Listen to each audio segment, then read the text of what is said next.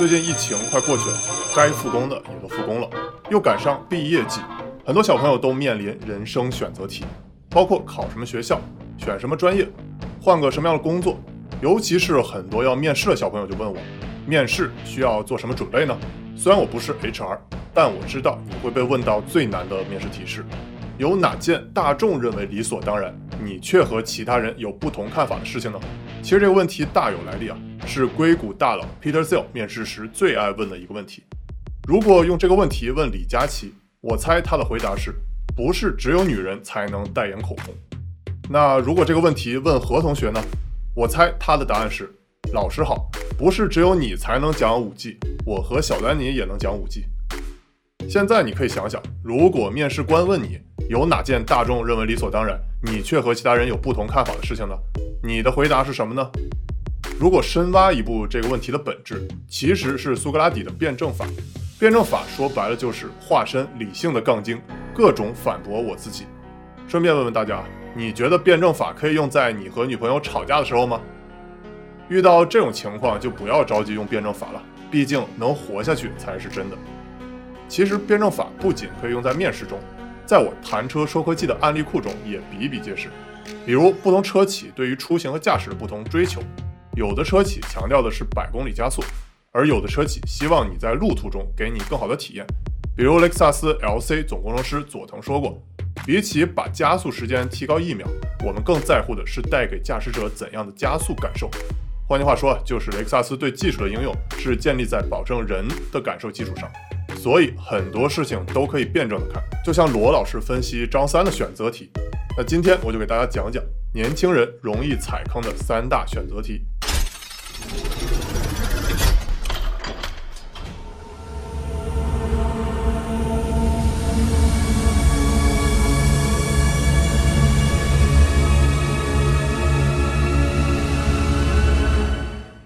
我是小丹尼，谈车说科技。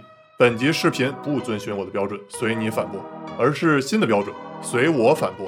因为我要挑战自己的惯有思维了。先说第一个选择题：充实和空闲。几乎所有人都在提倡充实的必要性，比如上班时间从八五五到九九六，甚至是零零七。但我们总不能像加缪笔下的西西弗，永无止境地推着石头上山。偶尔熬夜、放空、叛逆、冒险、发发呆、做个白日梦，才是激发创造力的正解。就连科学大 V 牛顿也现身说法，告诉我们。万有引力不是在实验室实验出来的，而是做苹果树下发呆，灵光乍现。这里推荐一本硅谷创业者人手一本的畅销书《离经叛道》。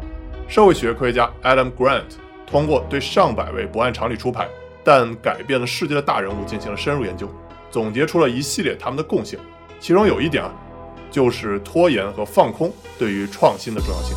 根据 Adam Grant 研究，有创造力的人总是比别人起步的更快。但完成的更慢，所以啊，大佬也有拖延症，而且很善于在关键时刻给自己的大脑留白，让灵光乍现。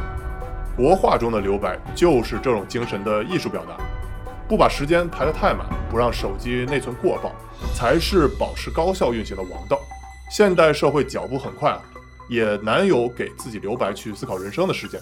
在这方面，日本文化中有个概念能给人不少启发。什么概念呢？Ikigai，意思是生活的意义。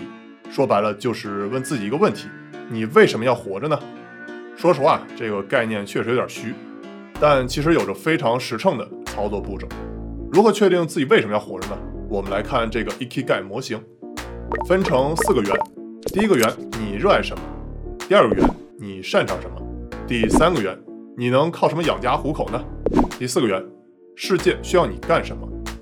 如果只满足其中一个圆，那你肯定离幸福圆满比较远啊。能同时满足两个圆又会怎样呢？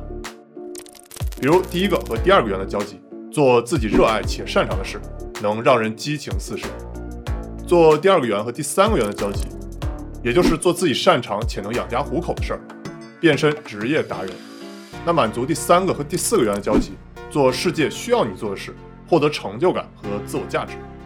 那如果满足第一个和第四个圆交集，心中热爱和使命感相融合，高尚且受人尊敬，但只有两两圆相交，也还可能剑走偏锋啊。最圆满的模式是找到自己的 ikigai，也就是让四个圆重叠的事情。已经找到自己钟爱之事、擅长之能、必履之责、营生之业，还有女朋友。以上这些你都有了吗？全都有的同学，请你保持安静啊！之前火遍全国的纪录片里的各种中国匠人，其实都是 ikigai 四元重叠的体现。再比如啊，千年古窑冈山备前烧中，历史最悠久的一阳窑少主人木村照，坚持一定得用赤松木当燃料。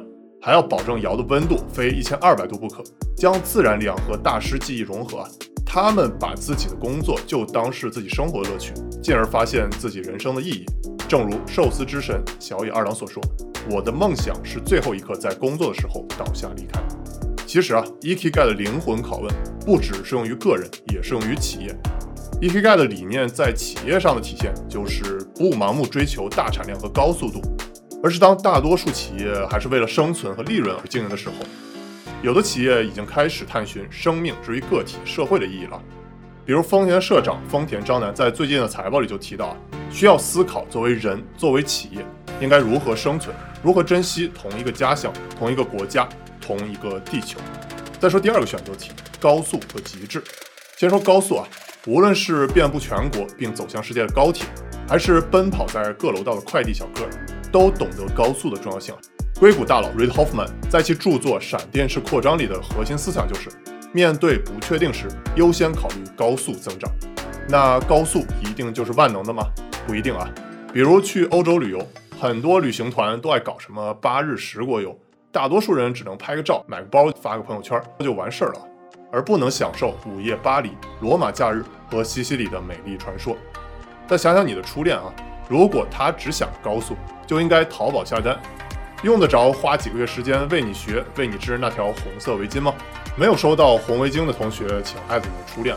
所以说啊，高速并不是在所有场景都是万能的，极致也是人们的一大追求。就像欧洲的艺术家们为了追求极致，他们就是典型的慢性的。比如达芬奇前后用了十六年，改来改去才有了蒙娜丽莎的微笑。罗丹各种纠结，耗费三十七年。才把地狱之门造出来。那高迪直到死都还没完工世界上最伟大的建筑——巴塞罗那的圣家族大教堂。再看我们东方也有很多极致的案例啊，比如中国有一门传统工艺叫米雕，有句话叫“一颗米内藏世界，半边锅里煮乾坤”。匠人把诗情画意都雕在米粒上，没有积累多年的微雕技术和超级耐心，都无法完成啊。这种慢工出细活的案例在艺术界不少，在商界只有极少数顶级品牌才舍得这么干。比如雷克萨斯的设计团队就愿意花三年时间，只为打造一个拥有完美弧度的门把手。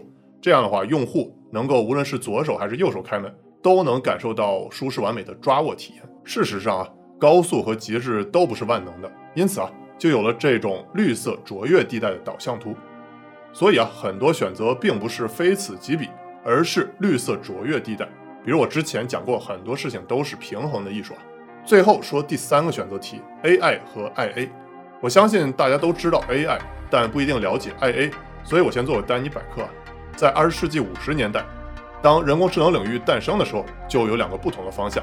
第一个 AI，也就是大家熟悉的人工智能，是以机器的智能化为中心。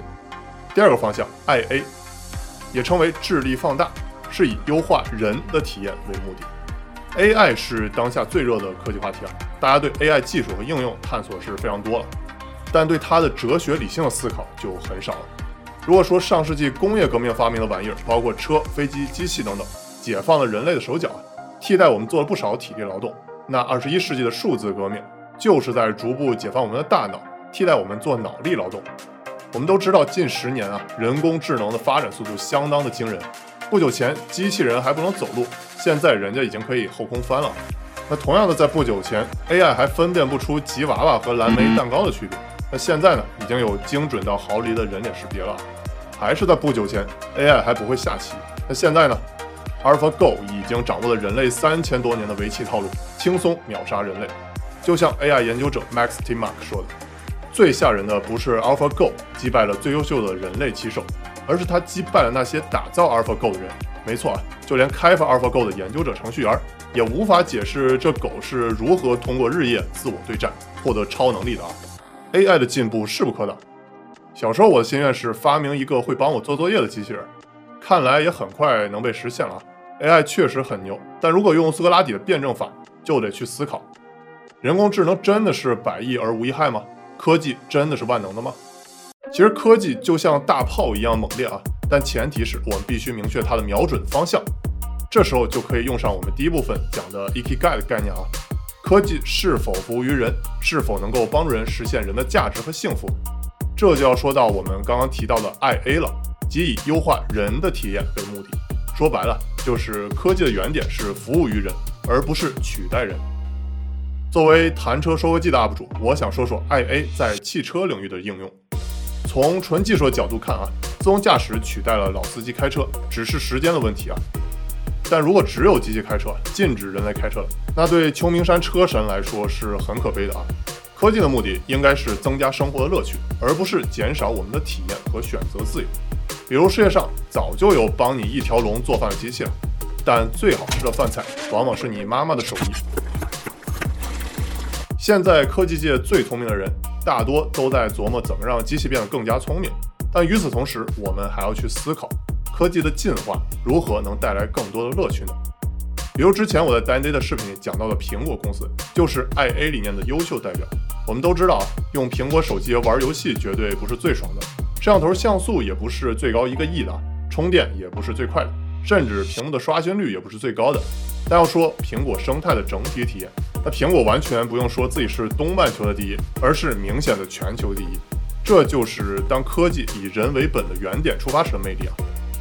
再比如雷克萨斯的多级全混动科技系统，可以模拟十个档位啊，在消除顿挫同时，提供更加精准、富有节奏感的换挡体验，实现人车合一的驾驶快感。同时呢。它也是目前能把节能环保与强劲性能结合的最好的混合动力系统。以上说了这么多，其实我不只想给大家提供回答最难面试题的思路，更想是教会你们用苏格拉底辩证法，当自己固有思维的杠精。正如英国小说家 Rob Harris 有句话说的又狠又准：要想抵达真理的源泉，有时就得逆流而上，因为只有垃圾才会随波逐流。最后啊，我想分享一个最近挺火的艺术作品。名叫片面。